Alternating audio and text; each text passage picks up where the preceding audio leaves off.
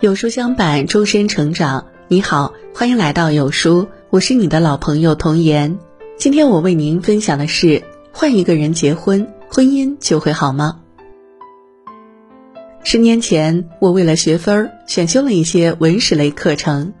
我上中国近代文学史的时候，老师花了两个礼拜跟我们讲述了四位著名作家的生平，尤其是他们的婚姻部分。第一个是郭沫若，老师说，这位文学大师一生有三位妻子，一个情人。然而他毫无责任感可言，为了自己的兴趣和事业，对这些女人始乱终弃，甚至还把纯粹出于私心的别离描写成为了革命的牺牲，来衬托自己的伟大。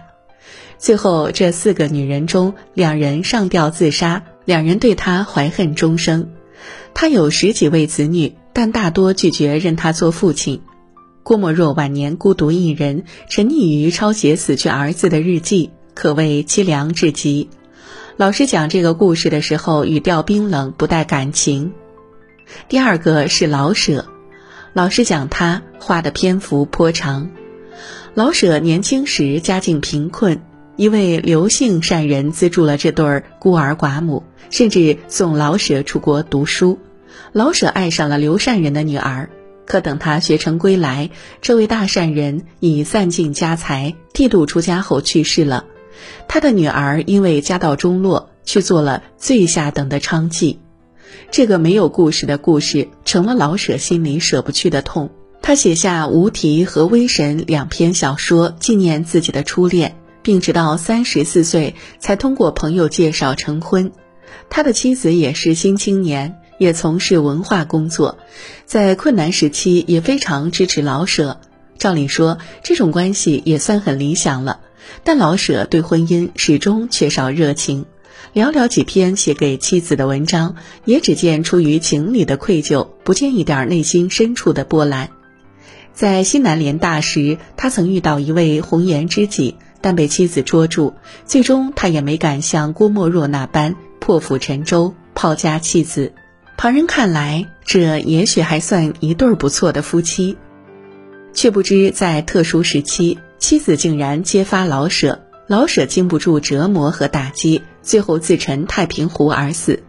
有人说，曾经见到老舍的妻子对他言语刻薄，咬牙切齿。老师说到这个故事的时候，语调里有一种深深的遗憾。第三个是沈从文。这个故事比较平淡，大意是乡下小子沈从文对大家闺秀张兆和一见钟情，写了几百封可以入册的情书。张兆和一开始觉得他不知天高地厚，最后也慢慢被他的专情和文采打动，在胡适等大佬的撮合下，与沈从文结为连理。但两人在婚后因为背景太过悬殊，屡生分歧，一度分居。但后来张回到了沈的身边，在关键问题上点醒了沈从文，让他放弃写作，转行历史研究。张兆和对沈从文可谓尽责，但对他的不理解也一样持续到了人生的尽头。直到丈夫死后，她才赫然发现两人的感情之深，在丈夫墓碑上引用镌刻了一句话：“不折不从，星斗奇文。”一词一让，赤子其人，这十六个字浓缩了沈从文的一生。老师在讲这个故事的时候，有一些同情，也有一些欣慰。第四个是钱钟书，钱钟书和杨绛的故事，大家都已经耳熟能详。老师所述跟现在大多数文章撰写的两人故事并没什么大的差别，唯一让我记得的是，就是讲两人在受教育时依然把彼此保护得非常周全。夫妻俩甚至在和别人起冲突时，为了保护对方，还干过揪人头发、扇人耳光之事。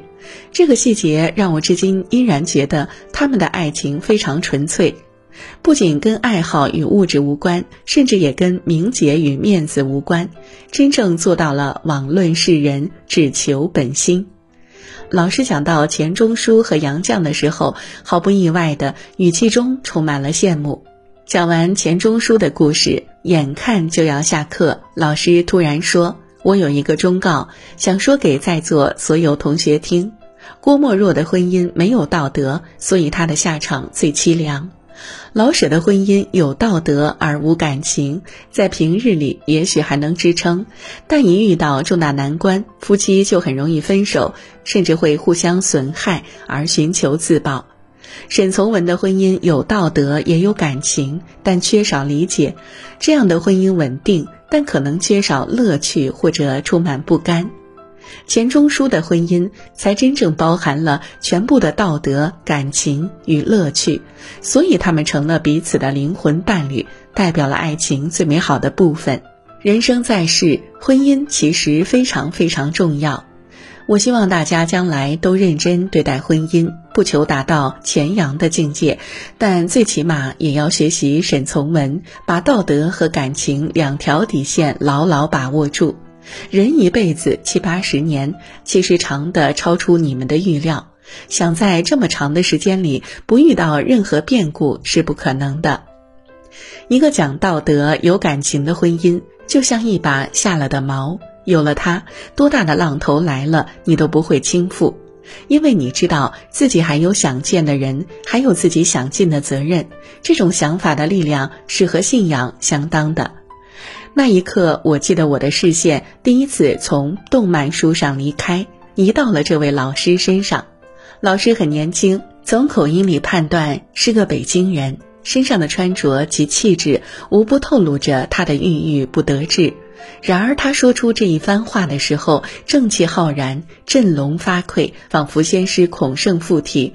不光是我在场几十位单身宅男，几乎都停下了手头的课外书籍，双眼晶亮地看着他。他的这番话，在我之后的人生里不断被想起、印证。我曾经有一位日本老板，算是很大的一位老板了。五十多岁，离过一次婚，前妻和一对儿女跟他彻底断绝了往来，孤身一人。几年后，他又找了个老婆，两人一直和和睦睦到现在。我在日本出差的时候，亲眼看见他晚上九点下班后，走回在六本木的豪宅，路上还跑去便利店买肉和蔬菜。第二天，我好奇地问起这事儿，他说，在我家每周有两天是要买菜做饭的。这个规矩无论多忙都不会更改。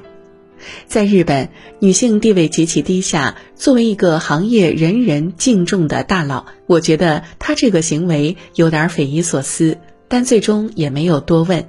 直到后来公司倒闭的时候，他来跟我践行，我才问道：“你在国内出差时，每晚都早早回酒店？”去日式 KTV 谈生意时也举止端正，还经常回家给老婆做饭，这跟我想象中的日本经理人完全不同。听我说完，他哈哈大笑，然后一脸严肃地告诉我：“男人要懂得了解和控制自己的欲望。我年轻时候犯过很大的错误，所以现在才会特别善待家人。”临走前，他又特别强调了一遍。男人的幸福来自于控制自己的欲望，玩弄自己的家庭。在你顺利的时候，也许还不是问题；但如果到了人生的低谷，失去家庭，你就真的一无所有了。这句话你一定要记住。照理说，那时候的我应该是很难理解这段话的，但不知为何，我竟然听懂了。我和我老婆的婚姻。应该属于沈从文那个档次。我们一见钟情，但不得不承认，直到结婚时，我们对彼此的理解都很不够。从我老婆的视角来看，她的理想伴侣应该积极阳光，不做太多非分之想，身强体壮且热爱运动，为人周正，擅长维持人际关系。可我呢，恰恰相反。我不仅阴沉羸弱，喜欢胡思乱想，且讨厌运动，还崇尚酸腐知识分子的风格。所以我们的生活状态是这样的：感情让我们随时都渴望拥抱在一起，但许多三观上的问题又把我们搞得非常疲惫。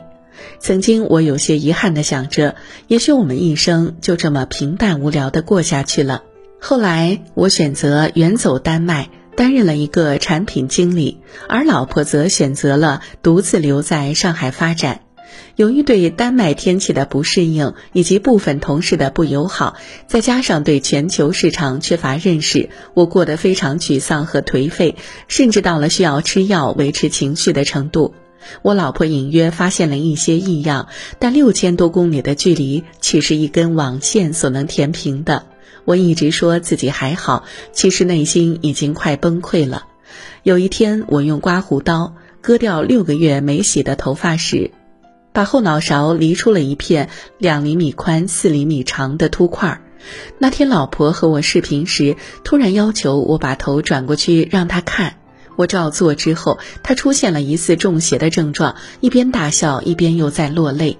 一个月后，她辞去工作，来到丹麦陪我。过了很久，他才告诉我为何会来丹麦，因为他看到我发型的时候，突然有一种感觉，那就是如果他不来陪我，我可能会死掉。于是便放弃一切，来到了丹麦。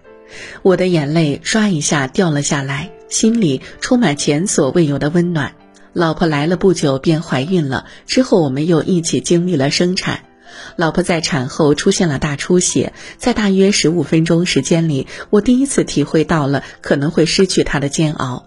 那种感觉极难描述，因为每当我开始往那个方向想时，就有一股电流将我大脑打得瘫痪。后来我才知道，这种现象叫做应激保护，原因是我的神经系统经过评估后，觉得我可能无法接受这样一种结局，于是便强迫我不去想。而我之所以不愿意接受，应该是因为爱在失去的时候会表现得更加强烈吧。就像张兆和和沈从文死后突然间看破了天机，我也就此明白了一个道理。整天甜言蜜语哄着你的，不一定真正爱你；但性命攸关时候痛彻心扉，愿意豁出一切拯救你的，才是合格的爱人。婚姻对一般人的价值，并不是让你每一天都开开心心，也不是让你能一直体会到爱和激情。很多时候，婚姻甚至是相反的。他用红绸缚住你的手脚，把一大堆不相干的三姑六婆、人情世故绑在一起，让你疲劳，让你怀疑这一切到底有什么意义。但如果你经历够多，终有一天你会明白，婚姻的真正价值其实体现在人生的暗面。在你寂寞的时候，旁边有一个人听你气语，陪着你无所事事；在你空虚的时候，心头会突然出现一个眼神，让你觉得要改变一些什么；在你被打倒在地上，踩上一只脚的时候，有一扇门依然为你开启，里面的人不仅不会苛责你，还会努力抚平你的伤口，为你的悲伤而悲伤。记得在我结婚的婚宴上，我曾经的那个日本老板竟从遥远的东京送来了视频祝福。也许是以前没这么做过，视频里的老头很不自然，用僵硬的语调祝我新婚快乐，并让我以后带妻子到东京去玩。也许是觉得这个视频太逊了，之后他追加了一封邮件，再次告诫我凡事要以家庭为重。快六十岁的他。以前曾和比尔盖茨在七十二小时拉力谈判中针锋相对，从孙正义手里拿到过天使投资，一度被某位中国首富视作救命稻草。然而，他觉得近六十年人生经验里，最值得传给我的，竟是两个字：家庭。是什么维系着家庭和婚姻呢？我想起了以前老师的那句告诫：我希望大家将来都认真对待婚姻。不求达到前扬的境界，但最起码也要学习沈从文，把道德和感情两条底线牢牢把握住。人一辈子七八十年，其实长的超出你们的预料。想在这么长的时间里不遇到任何变故是不可能的。一个讲道德、有感情的婚姻，就像一把下了的锚，有了它，多大的浪头来了，你都不会倾覆。又是什么导致家庭和婚姻的破裂呢？没有及时控制自己的欲望，于是我又想起了日本老板的忠告：男人的幸福来自于控制自己的欲望，玩弄自己的家庭。在你顺利的时候，也许还不是问题；但如果到了人生的低谷，失去家庭，你就真的一无所有了。我觉得这句话不仅适用于男性，也适用于女性；不仅适用于婚前，也适用于婚后。点亮再看，与朋友们共勉。好了，今天的文章就跟大家分享到这里喽。如果您喜欢今天的文章，或者有自己的看法和见解，欢迎在文末留言区和有书君留言互动哦。想要每天及时收听有书的暖心好文章，欢迎您在文末点亮再看。觉得有书的文章还不错，也欢迎分享到朋友圈。欢迎将有书公众号推荐给朋友们，这就是对有书君最大的支持。明天同一时间，我们不见不散。